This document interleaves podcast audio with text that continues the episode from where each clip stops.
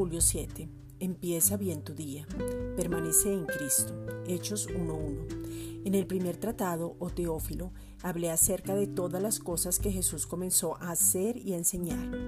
Vemos en el libro de Hechos que ellos tenían que permanecer en un lugar y nosotros debemos permanecer en una palabra.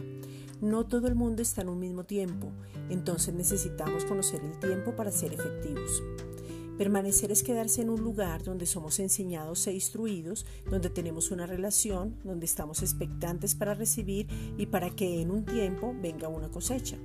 En ese tiempo, entonces nosotros nos preparamos, siembran en nosotros una palabra, crecemos y damos una cosecha y no podemos hacer nada si no permanecemos.